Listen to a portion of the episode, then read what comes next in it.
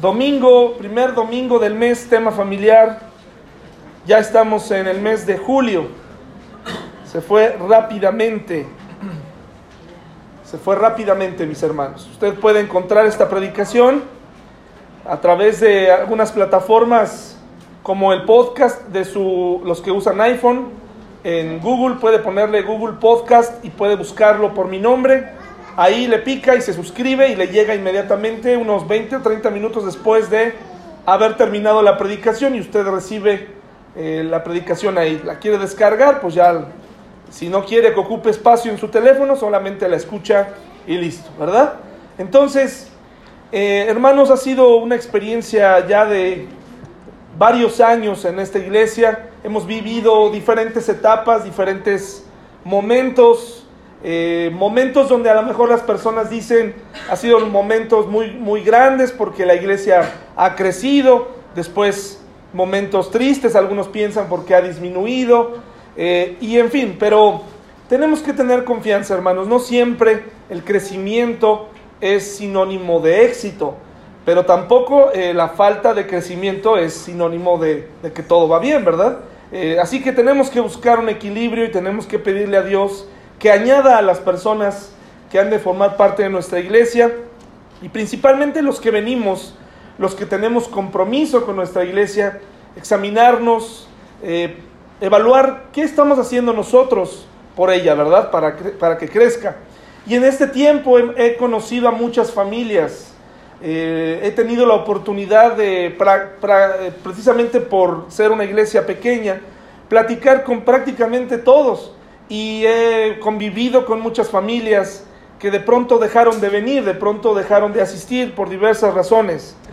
Eh, y después me he encontrado jóvenes que venían a la iglesia, ahora con pensamientos distintos, con ideas distintas, personas que incluso dieron clases a niños o a mujeres, ahora consultando o, propagando este, el, horóscopo, ¿no? Y, y cosas así, ¿no? Entonces es es extraño, he conocido a muchas personas, también he conocido a muchas personas muy fieles de las cuales he aprendido. Y hermanos, hoy este tema eh, es un tema muy interesante para, para la familia. En ocasiones me he quedado con la sensación que al hablar continuamente y al hacer énfasis en que vivimos en un mundo caído, en un mundo que no está gobernado por Dios, me da la impresión de que a veces eh, me falta eh, cerrar esta parte o complementarla con, con, la, con la parte de decirles que no por eso quiere decir que está, está todo perdido, ¿verdad? O que ya estamos eh, en un mundo eh, donde no podemos hacer absolutamente nada o no podemos ser felices.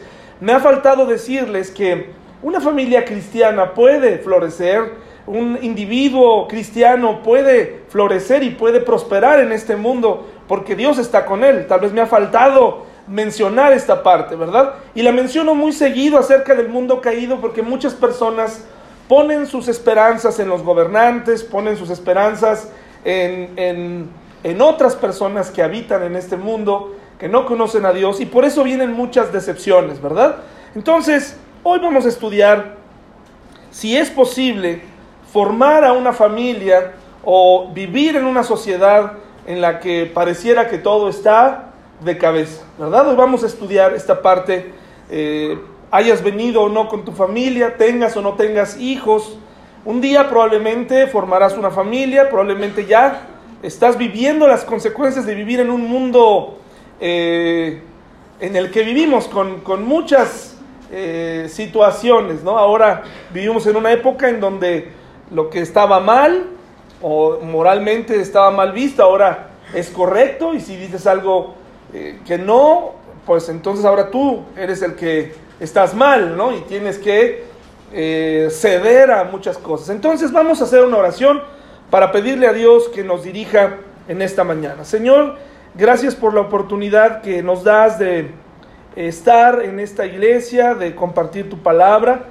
Te pido por las familias que están aquí hoy para que tú nos ayudes a ser eh, buenos padres, buenos hijos, eh, buenos cristianos, buenos individuos, que podamos ser luz en un mundo complicado, pero en un mundo que tú amas, Señor. Te pido que tú bendigas esta predicación en el nombre de Jesús. Amén. Y me ha faltado decir algo muy importante que, que siempre he pensado y que la Biblia enseña. El mundo caído tal como lo conocemos hoy, este mundo con todas sus deficiencias, con todos los problemas que podemos enfrentar todos los días, es el mundo perfecto para hablar de Dios. A pesar de que parezca todo lo contrario, es el, es el momento perfecto, es el, el, estado perfecto en el que podemos hablar de un Dios de amor. ¿sí? Aunque el mundo se resista. ¿Cuán difícil es formar a una familia? A ver, levanten la mano. ¿Quién piensa que es difícil formar una familia en, una, en un mundo como este? A ver, levanten su mano, por favor. Muy bien. La mayoría piensa, piensa que sí. Eh, ¿Quién piensa que era más fácil formar una familia o educar una familia, educar hijos, eh, hace, eh, por ejemplo, en los 70 A ver, levanten la mano. ¿Quién piensa que era más fácil tener una familia en los 70 ¿Ok? Muy bien, muy bien, gracias. Hay cierto parámetro de edad, ¿verdad? Ahí, eh, que vamos a respetar, ¿verdad? La Biblia dice que delante de las canas nos quitemos, nos pongamos de pie, ¿verdad? Bueno, ¿quién piensa, quién piensa que era más fácil formar una familia, por ejemplo, por allá de eh, antes de la Segunda Guerra Mundial? A ver, levanten la mano. ¿Quién era más fácil formar una familia antes de la... No porque hayan estado ahí, ¿eh? Solamente que crean, ok, muchas gracias. Muy bien. Ahora, ¿quién cree que era más fácil formar una familia en la Edad Media? En la Edad Media. Levanten su mano. ¿Quién piensa que era más fácil? Bueno, no, a lo mejor los libros o nos pueden ayudar en esto. Pero vamos a, la Biblia. A ver, miren, en, esta época es complicado eh, formar una familia, los jóvenes que piensan casarse, los que ya tenemos hijos, porque nos tenemos que enfrentar a muchas cosas. Eh, desde que yo era joven, había un sector del cristianismo que estaba todo el tiempo y yo me y yo formaba parte de ese grupo eh, cuando crecí, porque lo heredé, así lo aprendí. Eh, recuerdo en una ocasión una impactante conferencia que dio un joven que tenía, o que por lo menos me parecía tenía muchas convicciones. Esos jóvenes cristianos que iban a la iglesia, etcétera, y él nos impartió una conferencia muy interesante acerca de los mensajes subliminales en la música. Ese tema a mí me, aunque esa noche me, me causó muchos problemas, siempre batallé con las pesadillas, ese día batallé más, pero ese día marcó mi vida, porque yo dije, hay un mundo oculto, ¿no? Hay un mundo que está metido en la música, en las películas, hay mensajes ocultos ahí, y recuerdo que en esa época este joven muy comprometido, que la verdad no recuerdo su nombre, creo que se llamaba Omar, no recuerdo si se llamaba Omar, porque tú era tu amigo, a ver, bueno, entonces, eh, entonces, este, recuerdo que fue esta conferencia en la sala de, mi casa en aquel entonces, y era yo un niño, me dejaron asistir y estaba yo ahí muy eh, entusiasmado y recuerdo cómo pusieron imágenes, incluso nos llevó este, ejemplos y puso esta canción de Freddie Mercury, este, eh, al revés, ¿no? Esta canción famosa que se llama uh, Another One Bites the Dust o no sé qué, este, algo así, y lo puso y decía al revés, decídete a fumar marihuana. Eso es lo que decía, yo, yo lo oí, hermano, ¿no? Entonces yo decía, y por eso, la, por eso mi recaída, hermanos, en las drogas, ¿no?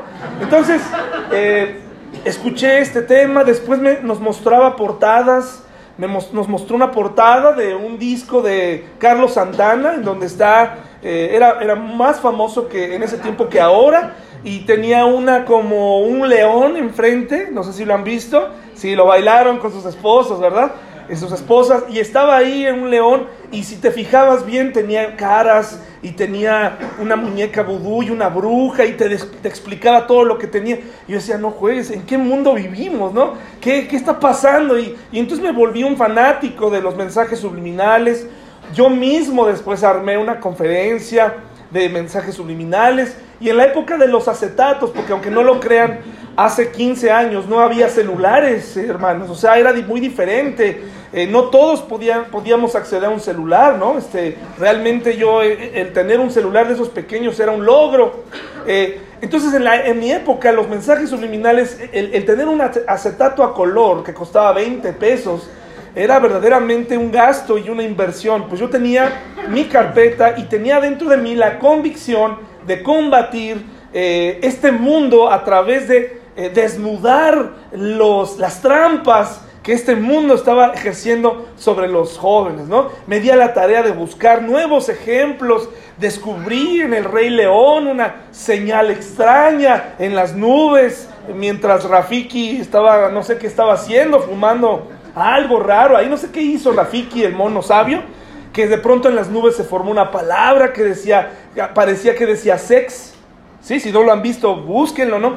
Y así, o sea, me empecé a obsesionar con todo eso y, dije, esta es mi bandera, ¿no? Esta es mi bandera, yo voy a buscar todo lo que tenga que ver y lo voy a denunciar.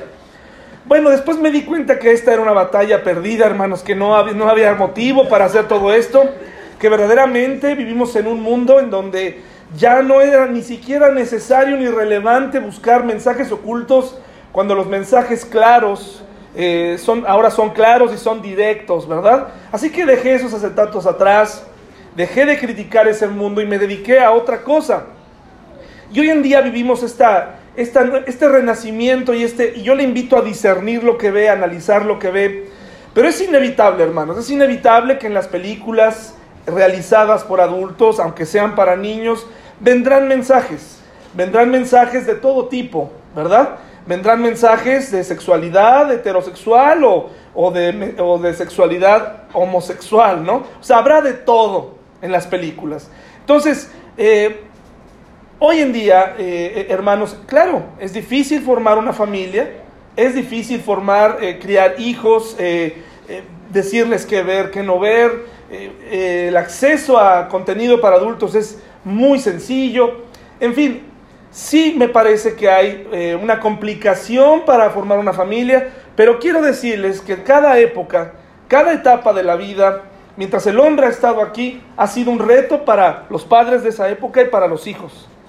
Porque si algo ha existido a través del tiempo, desde que el hombre está en la tierra y, y fue expulsado a consecuencia de su pecado, a partir de ese momento ha habido algo y es tratar de desviar la atención de los humanos de Dios y ponerla en dioses ajenos, ponerla en otras cosas, poner la mirada de los padres y de los hijos en, en, asuntos terrenales, hermanos. Siempre ha habido esa lucha. Imagínense cómo sería formar una familia para Adán y Eva. ¿Se imagina? En esa época, ¿cómo podrían haberles expresado amor a tantas personas? Yo creo que necesitaron a Dios, ¿verdad? Si ahora eh, nuestros, ya cuando tienes tres hijos o dos hijos, demandan atención y demandan amor, y uno dice que a mí no me quieres, o, hay un consentido, etcétera. Imagínense a Adán y Eva, hermanos. ¿Se imaginan? Preparar millones de lonches en la mañana, ¿no? Para irse a la escuela, ¿verdad? Qué complicación.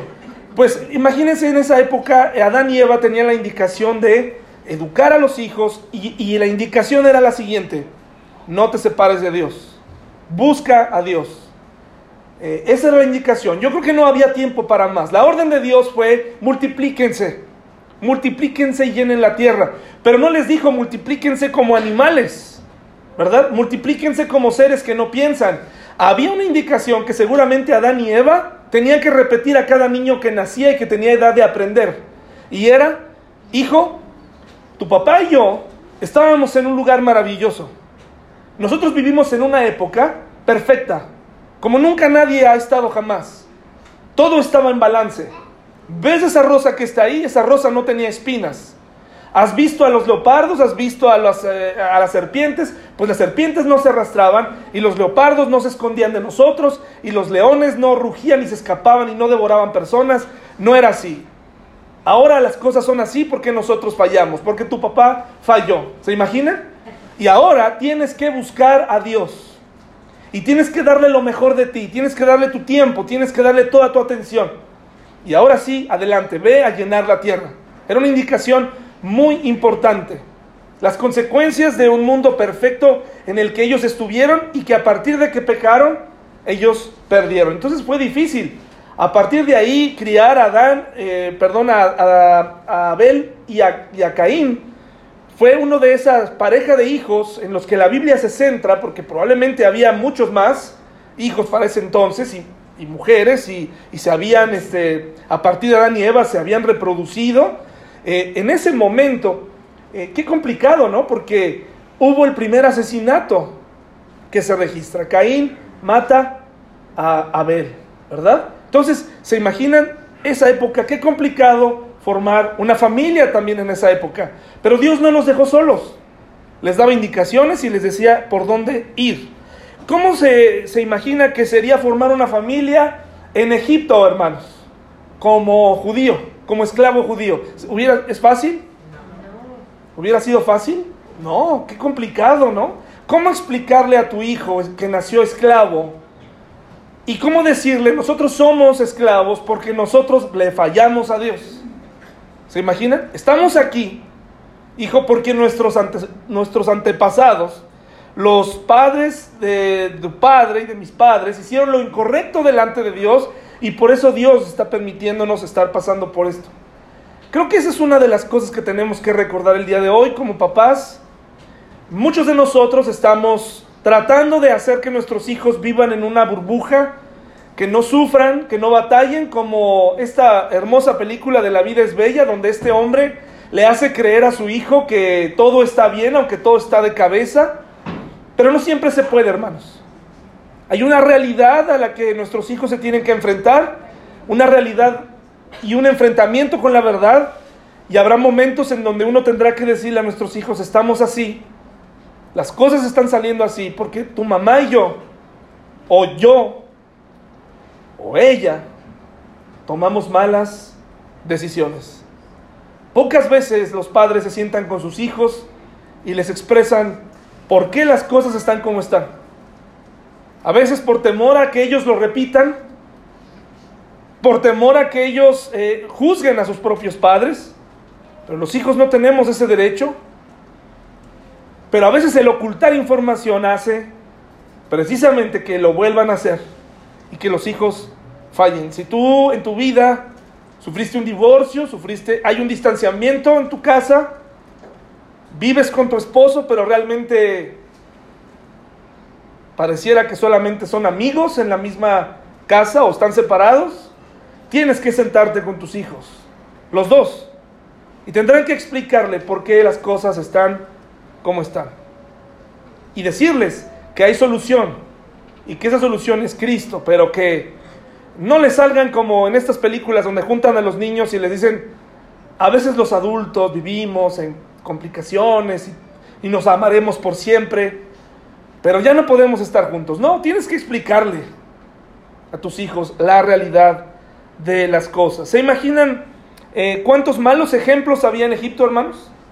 cuánta eh, presión social, cuánta discriminación de un egipcio para un hijo hebreo. ¿Se imaginan?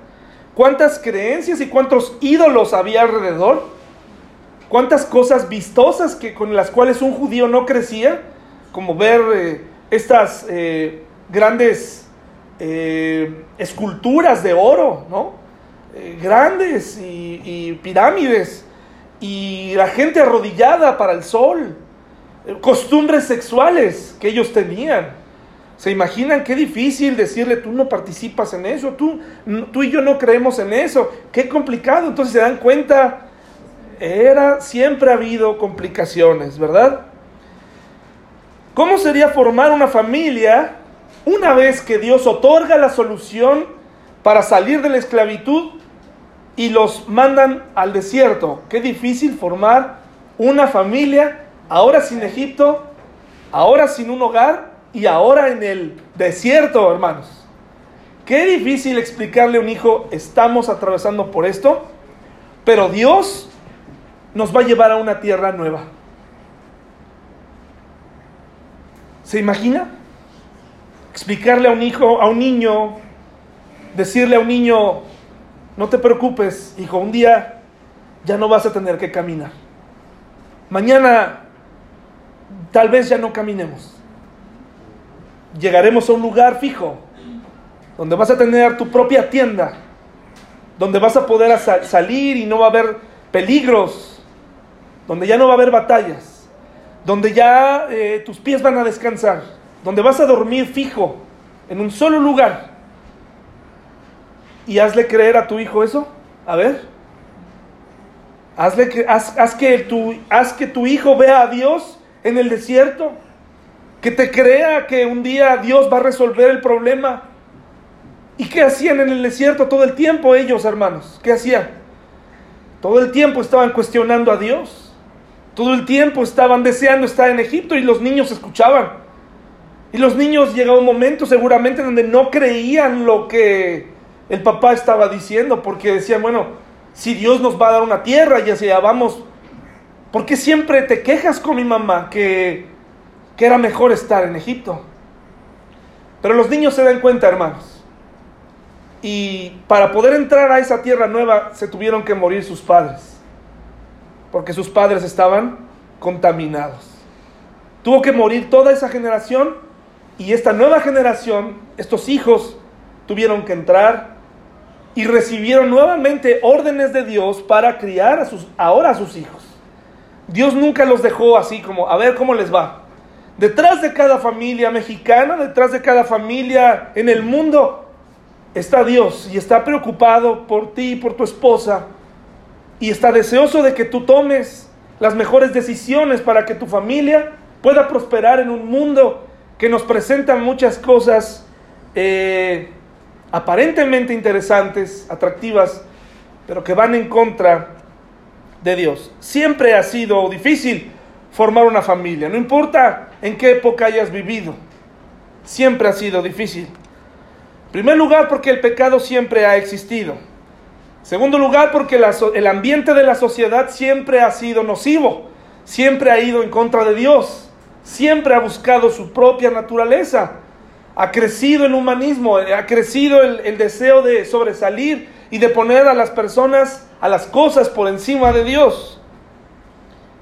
La sociedad siempre ha sido un problema. Sin embargo, hermanos, Dios siempre ha provisto una solución. ¿Qué dijo Dios? ¿Qué ha dicho Dios en su palabra acerca de una familia? Bueno, nos ha dado ciertas indicaciones y ciertos lineamientos clarísimos para formar una familia cristiana que no sea parte de Dios, que pueda tener éxito espiritual en este mundo, nos da tips desde su origen. Y uno de esos tips es, uno de esos grandes consejos que debes guardar, y este va para los solteros que están aquí, es un eh, consejo pasado de moda para este mundo, es un eh, Consejo nada divertido, incluso para los adultos divorciados no es divertido, no les hace gracia. Para los jóvenes es una invitación prácticamente a, salirse de la iglesia, a decirles busca en otro lado o vete al mundo. Eh, pareciera que esta es una invitación, pero si tú quieres tener una familia exitosa, Dios te ha dicho lo siguiente, cásate con alguien que crea lo mismo que tú crees. Busca una pareja que ame a Dios. Y luego, ¿qué dice el Señor? Eh, porque si no, eh, te voy a matar, te voy a mandar una enfermedad, te voy a perseguir con serpientes para donde vayas. Así dice. No. El Señor honra, y, escuche esto que voy a decir, a muchos se jalan los cabellos con esta frase, pero no lo podemos evitar. El Señor honra las decisiones de los hombres. Deja que tú tomes decisiones. Le agraden o no, Él permite que tú tomes decisiones.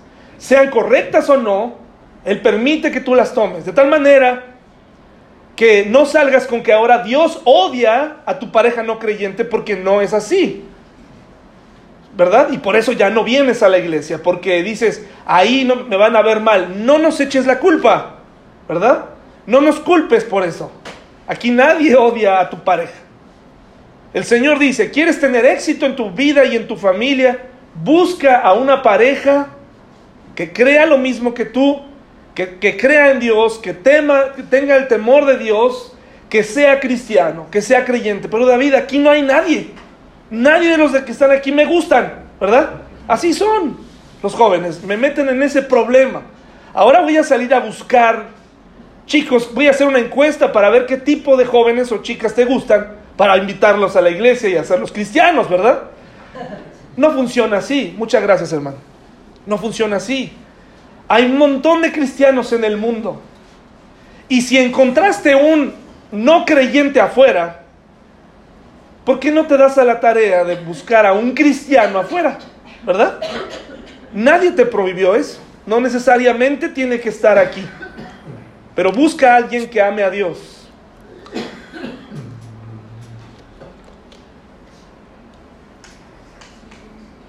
Esto es muy importante.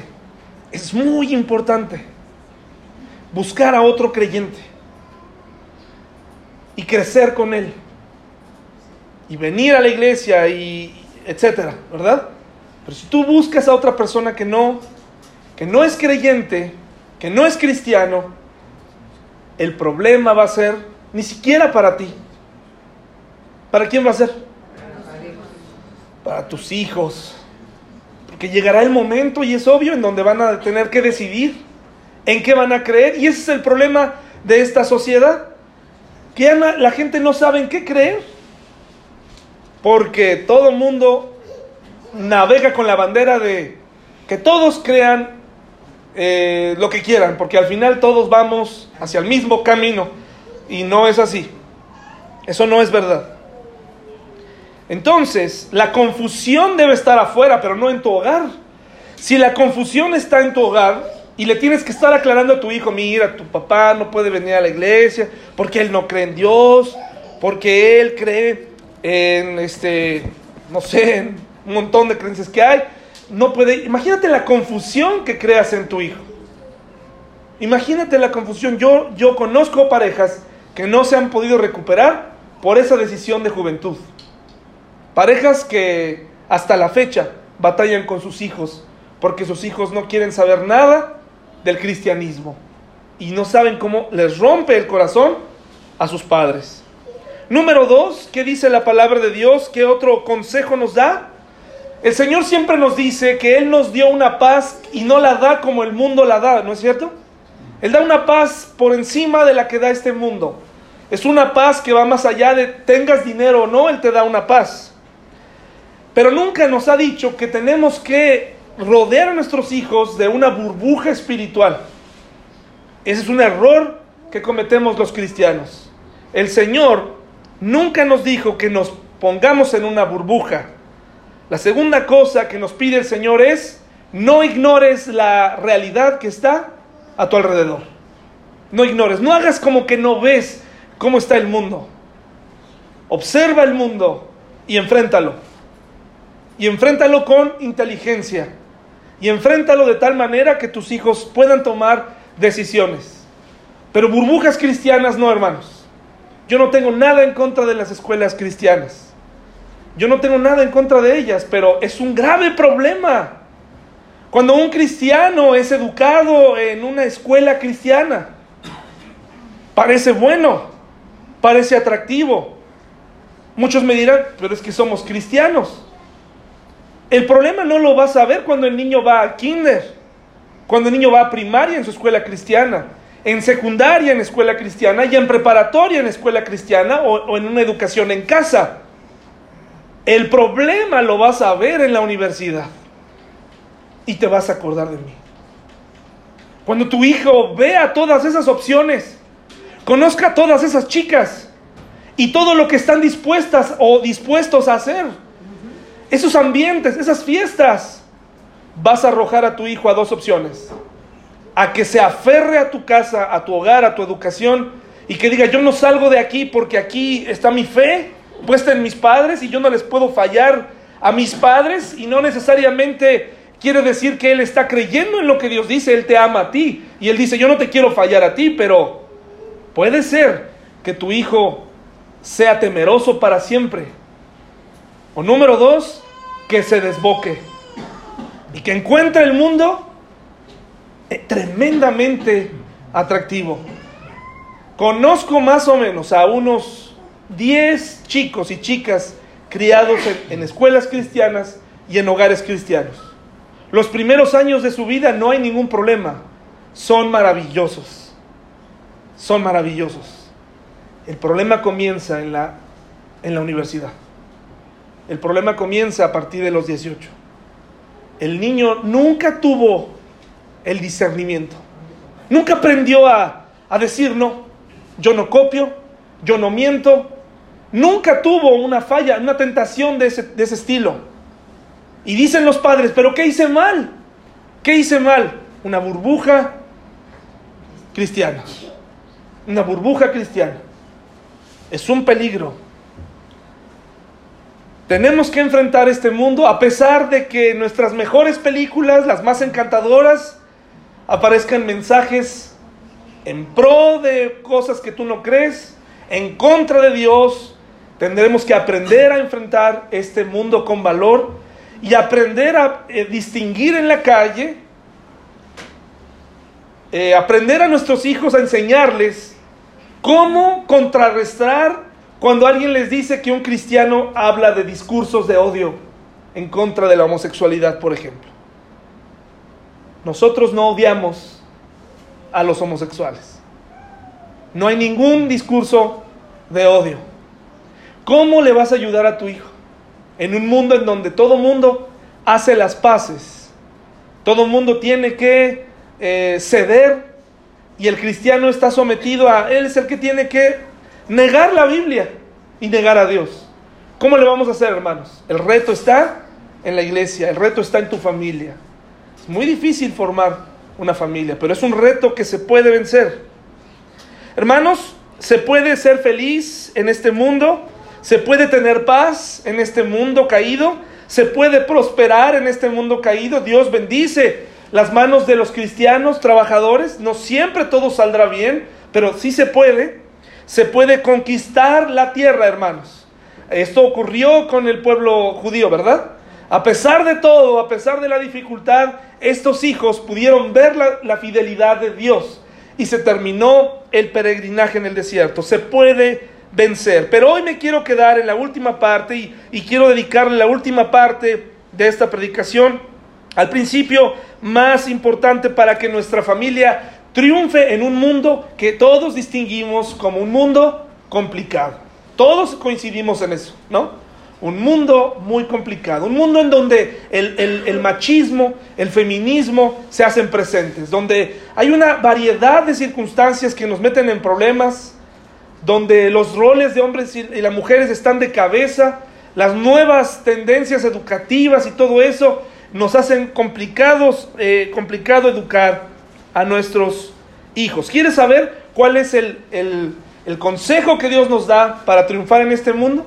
¿Quién está interesado en saber, hermanos? A ver, vamos a, levanten su mano, por favor, y estoy con ganas de que levanten la mano casi por todo, ¿no? Entonces, ¿quién está interesado en saber? Bueno, pues ahí les va. Esto va a requerir mucha atención ah, para los abuelos, tíos, eh, sobrinos, eh, hijos, padres, es para todos los que formamos parte de una familia. Todos los que tenemos familiares pequeños, todos los que tenemos jóvenes en nuestra casa, esto es para todos nosotros.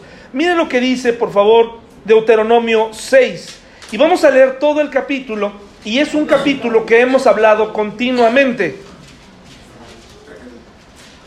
Ahora, también cabe aclarar que no todos los hijos criados en hogar terminan como yo dije, ¿verdad? Hay también muchos eh, que lo logran, ¿verdad? Tampoco puedo decir que todos, Dios nos libre y Dios libre a los hijos de nuestros hermanos que están en este esquema. No quiere decir que es una profecía, yo no soy un profeta. Hablo de lo que yo ya vi con estas personas que están viviendo en, estas circunstancias, ¿sí?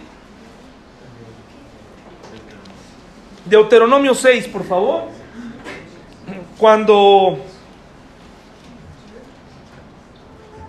se están acercando a la tierra prometida, Dios tiene que legislar, tiene que poner a su alcance eh, mandamientos precisos para cómo comenzar una nueva vida ahí, cómo comenzar a vivir ahí, ¿verdad?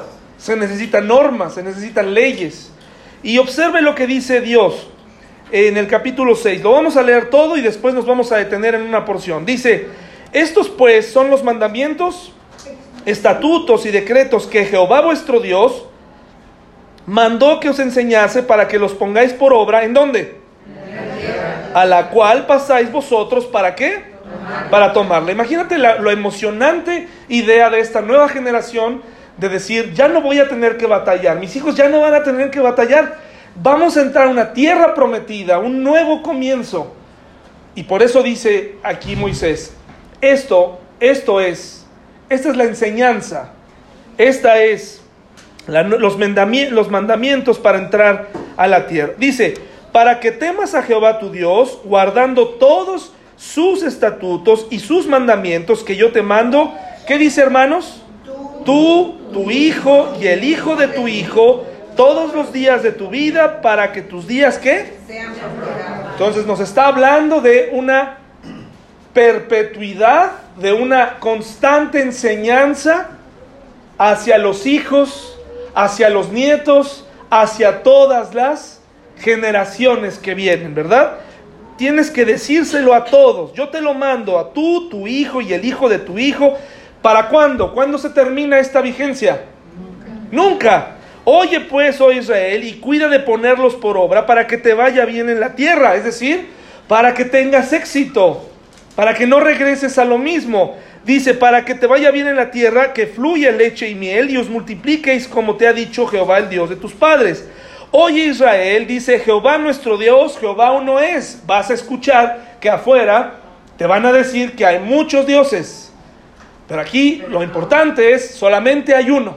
Y su nombre es, ¿quién, hermanos? Jehová. Y luego dice, eh, y amarás a Jehová tu Dios de todo tu corazón y de toda tu alma y con todas tus fuerzas. Y estas palabras que yo te mando hoy estarán donde? Y las repetirás a tus hijos y hablarás de ellas estando en tu casa y andando por el camino y al acostarte y cuando te levantes y las atarás como una señal en tu mano y estarán como frontales. ¿Dónde? Entre tus ojos. Y las escribirás en los postes de tu casa y en tus puertas cuando Jehová tu Dios te haya introducido en la tierra que juró a tus padres, Abraham, Isaac y Jacob, que te daría en ciudades grandes y buenas que tú no edificaste, y casas llenas de todo bien que tú no llenaste, y cisternas cavadas que tú no cavaste, viñas y olivares que no plantaste, y luego que comas y te sacies, cuídate de qué hermanos? De no olvidarte de Jehová que te sacó de la tierra de Egipto, de casa de qué? Es decir, una familia puede prosperar en una tierra eh, donde lo que hay alrededor es adversidad. Jehová tu Dios temerás y a Él solo servirás y por su nombre ¿qué? Jurarás. Es decir, lo, lo invocaremos solamente a Él. No andaréis en pos de dioses ajenos, de los dioses de los pueblos que están en vuestros contornos, porque el Dios celoso, Jehová tu Dios, en medio de ti está, para que no se inflame el furor de Jehová tu Dios contra ti, y te destruya de sobre la tierra. No tentaréis a Jehová vuestro Dios como lo tentasteis en masa. Guardad cuidadosamente los mandamientos de Jehová vuestro Dios y sus testimonios y sus estatutos que te ha mandado. Y haz qué cosa, hermanos? Lo recto, y bueno ante los ojos de Jehová para que te vaya otra vez bien. bien. Y entres y poseas la buena tierra que Jehová juró a tus padres para que Él arroje a tus enemigos de delante de ti, como Jehová ha dicho. Mañana, cuando preguntare tu hijo diciendo qué significan los testimonios y estatutos y decretos que Jehová nuestro Dios os mandó, entonces dirás a tu hijo, nosotros éramos siervos de Faraón en Egipto, y Jehová nos sacó de Egipto con mano poderosa. Jehová hizo señales y milagros grandes y terribles en Egipto, sobre Faraón y sobre toda su casa, delante de nuestros ojos, y nos sacó de allá para traernos y darnos la tierra que juró a nuestros padres. Y nos mandó Jehová que cumplamos todos estos estatutos y que temamos a Jehová nuestro Dios, para que nos vaya bien todos los días y para que nos conserve qué cosa? La, vida como hasta hoy. Y tendremos qué cosa? Justicia cuando cuidemos de poner por obra todos estos mandamientos delante de Jehová nuestro Dios, como Él nos ha mandado. Hermanos, vamos al versículo precisamente desde el 6 hasta el 9, por favor del capítulo 6, versículo del 6 al 9. Y lo vamos a estudiar de, abajo hacia arriba. No lo vamos a estudiar en el orden del 6 al 9, sino del 9 Al 6. al 6. ¿Le parece bien? Sí. Vamos a hacer este ejercicio porque quiero que nos quede muy claro en esta mañana lo siguiente, hermanos. ¿Ha visto lo fácil que es formar parte de un movimiento? Dice el versículo 9, y las escribirás en tus postes de tu casa y en tus puertas, y las atarás como una señal en tu mano y estarán como frontales entre tus ojos. Es decir, podemos observar una casa donde en, las en la parte de afuera dice, en esta casa servimos a quién? A Jehová. Cuando yo hacía o participaba en esta experiencia, eh, ¿cómo se dirá? Extrema de ir a predicar puerta por puerta, porque es una actividad extrema. Si nunca ha hecho esta actividad, eh, pues yo le recomiendo que eh, pregunte cómo era, porque verdaderamente es todo un reto ir a predicar casa por casa. ¿Quién alguna vez lo hizo? A ver, levante la mano otra vez. Oye, vamos a ponerle la predicación. Levanta tus manos. A ver. Bueno, sabrán de lo que estoy hablando, ¿no? ¿Es fácil? ¿Qué tal cuando encuentras en la entrada? En este hogar somos católicos y no aceptamos ninguna propaganda de ninguna otra religión. ¿Qué sientes? Ya, esto ya valió, dices, ¿no? Aquí ya valió y dices, bueno, pues ya. Y como éramos los que éramos cobardes, pues decíamos, bueno, ¿para qué molestamos a la señora, no? Este, y más si salía, si salía alguien, un varón así medio fuerte, ¿no? Pues este no se ve católico, pero pues este. Pero bien me lo dijeron. Aquí son católicos. ¿Qué estoy haciendo aquí, verdad? Pero bueno, era una actividad que, que hacíamos en algún momento. Eh, no vamos a discutir su efectividad. El punto es que era un reto. Pero te das cuenta lo fácil que es poner una calcomanía y decir aquí somos católicos, aunque esa familia adentro. ¿Para qué pusieron eso? Para que no toques. ¿Qué no estás leyendo ahí? Pero ahí vas a tocar, en el nombre de Dios, ¿no? Nada más le falta que el cristiano se persigne antes de tocar, ¿no? Es todo lo que nos falta, ¿verdad? O ponerle la Biblia enfrente, no me ataques, por favor, ¿no? Bueno, es fácil formar, de una, eh, formar parte de un movimiento. Es fácil hoy en día, es más, ¿sabes? ¿Te quieres incorporar a un movimiento ecologista este, informal? Regaña a todos los que usen popote. Y estás en el grupo ya. Ya estás en el grupo, no necesitas firmar nada, ya estás. Regaña a todos los que usan unicel. Pero asegúrate de regañarlos, o sea, fuerte. Diles que el país, que el mundo se está muriendo, que las tortugas, que los delfines, que todo eso. Díselo. Y es fácil formar parte de un movimiento, pero eso sí, si fuera de vida o muerte, si fuera de vida o muerte consumir en uno de esos, te aseguro que esa persona que se pone así lo usaría. Hasta el unicel se comería. Entonces, es fácil formar de, de movimientos hipócritas, es fácil. Es fácil ponerse una pulsera que diga yo amo a Cristo. Es fácil poner un pescado y está bien si lo traes, pero es fácil. Es fácil poner un pescadito en tu, en tu, eh, tu camioneta, en tu carro, es fácil. Lo que es difícil es manejar bien y recordar que traes un pescadito atrás. Eso es lo difícil, pero, pero es fácil ser parte. Sí, sí, porque a mí se me han cerrado hasta los que traen gaviota y traen este, eh, una gaviota de la paz, un pescado, una... eh, con la calcomanía que dice este carro está monitoreado por el Señor y el conductor dice la calcomanía puede ser tomado de cualquier momento. De veras, de veras. Sí, ha- haciendo alusión al rapto. En serio, el cristiano es mercadólogo, hermanos.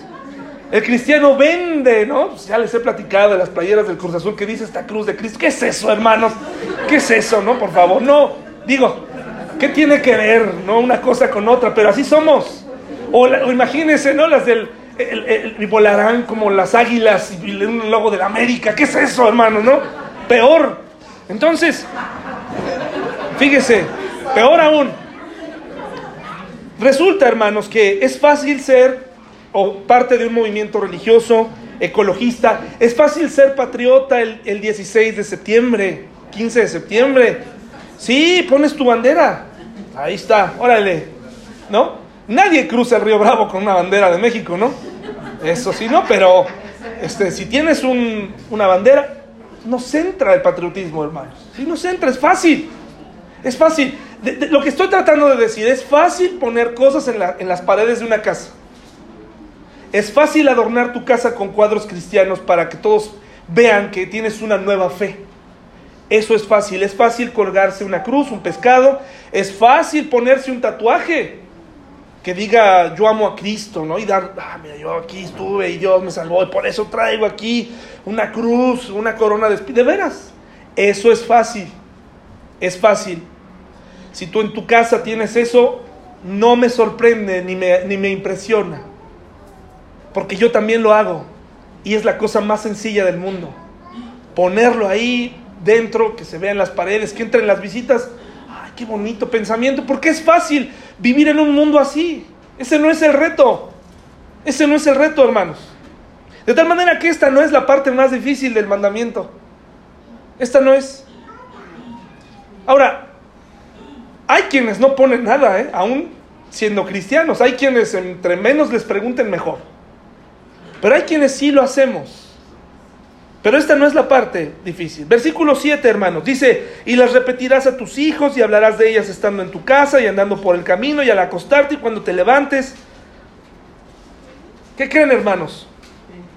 ¿Ha visto lo fácil que es decirle a nuestros hijos cosas que tienen que estar haciendo todo el tiempo? Es muy fácil. Tampoco esto es complicado. Los papás pronunciamos no tantas veces en el día. Eso no, eso sí, eso no, eso sí. Bájate de ahí. Orden, es fácil. Es fácil. Tampoco está la complicación aquí de repetirle a tus hijos algo. Porque si algo saben hacer las mamás, es repetir. Repiten y repiten y repiten. Ponte suéter, desayuna, este, pórtate bien. Es fácil, está en nuestra mente creemos que eso debe ser. Repite, repite, di, di, di, di, lo mismo, lo mismo, lo mismo, ¿no? Lo mismo. Es fácil que los papás repitamos cosas. Es fácil dar consejos a la gente, ¿sí o no? Es facilísimo. A veces ni me están pidiendo consejos, ya estoy dando el consejo. Es fácil dar consejos.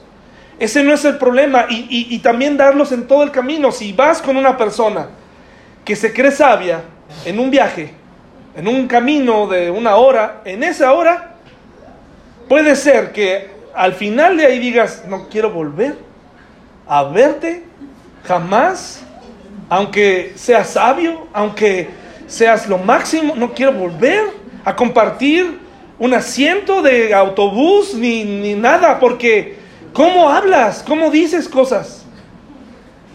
Y lo peor es que cuando conocemos a la persona un poquito más, decimos, y si sabes todo esto... ¿Pero por qué? Porque es fácil dar consejos.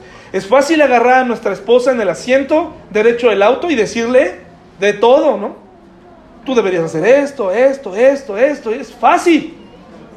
Es fácil porque todos creemos que tenemos sabiduría para compartir. Este, que está en el versículo 7, tampoco es lo más difícil. Lo más complicado para hacer, hermanos, está en el versículo 6 y, 5. Y estas palabras que yo te mando hoy estarán donde? ¿Dónde comienza una convicción? En el corazón. Y dice el versículo 5, ¿qué convicción? Y amarás a Jehová tu Dios con todo tu corazón y de toda tu alma y con todas tus fuerzas. Y esto lo vas a guardar en tu corazón. Y una vez que esté guardado en tu corazón, una vez que lo creas, ahora sí, una vez que lo creas, compártelo. Y una vez que lo compartiste, ahora sí, públicalo. Es fácil poner en Facebook cuánto amas a Dios. Ponerle manita arriba a un comentario de un versículo. Hay gente que pone diario un versículo. Hay gente que todos los días les llega un versículo. Hay gente que todos los días me manda un versículo. Hay gente que todos los días está hablando de Dios. Pero hay un problema ahí, hermanos. No está aquí. No se cree en eso. En el fondo, no se está creyendo en esto. Este problema, hermanos, este problema de que estamos viviendo en nuestros días, se le llama secularismo. El secularismo es esta intención del mundo de alejar a Dios de la vida diaria, de la política, de las decisiones importantes, de la economía, sacar a Dios de todo, de la parte espiritual, sacarlo, sacarlo. Está de moda hoy en el mundo no hablar de Dios. El que cree en la Biblia es ridículo, es tonto. Hoy el secularismo está ocupando nuestra mente, está ocupando la mente del cristiano, está ocupando nuestra mente. El secularismo se, se está buscando que retire a Dios de la educación. Hablar de Dios, hermanos, es un problema para muchos. No tiene nada que ver con educación, dicen. No tiene nada que ver con política. Y no estoy hablando de combinar al Estado con la religión. Estoy hablando que las mejores decisiones que un gobierno ha podido tomar jamás es cuando le ha preguntado a Dios qué opina. ¿Y dónde le pregunta? Cuando va a la Biblia. Si nuestros presidentes fueran a buscar en la Biblia qué dice, entonces tendríamos unos gobiernos diferentes. Pero tenemos gobiernos que creen en Dios. ¿Por qué no vemos cambios? Porque en realidad en el fondo no creen en Dios. Tenemos papás cristianos con hijos cristianos que vienen a la iglesia, pero en el fondo, hermanos, no creen que exista Dios. Ese es el problema que está pasando y que está alejando a las familias de las iglesias. Ese es el problema que está alejándote a ti de la iglesia. Te voy a decir cuál es. Muchos cristianos se levantan temprano. Dicen, son casi las 10. Son, me da tiempo tal vez para ir a la iglesia. Pero hay algo que viene a su mente. ¿Valdrá la pena ir? Muchos creyentes que están aquí hoy, en esta mañana, en el fondo siguen teniendo luchas si Dios verdaderamente está aquí hoy. Muchas personas pueden estar aquí presentes, pero en el fondo se están cuestionando si verdaderamente Dios está aquí. Y será fácil alejarse de Dios. Será fácil adaptarse al mundo será fácil no enseñarle a nuestros hijos acerca de Dios, porque en el fondo no creemos en Dios. Y no creemos en Dios porque no nos gusta lo que dice Dios en su palabra. Por eso es mejor una idea de Dios eh, donde cada quien crea lo que quiera. El problema del secularismo ha llegado a las iglesias. Muchas personas verdaderamente han llegado a la conclusión cuando vienen a la iglesia o dejan de venir verdaderamente Dios estará aquí en este salón tan pequeño. ¿Estará aquí Dios? ¿Verdaderamente Dios valdrá la pena para orar? ¿Verdaderamente valdrá la pena que yo se lo repita a mis hijos? ¿Verdaderamente valdrá la pena que yo ore, me arrodille, me incline, lea la Biblia? ¿Valdrá la pena? Y por eso nuestras familias, por eso nuestras iglesias se están hundiendo, hermanos hemos dejado fuera a Dios de nuestros hogares, de nuestras comidas familiares.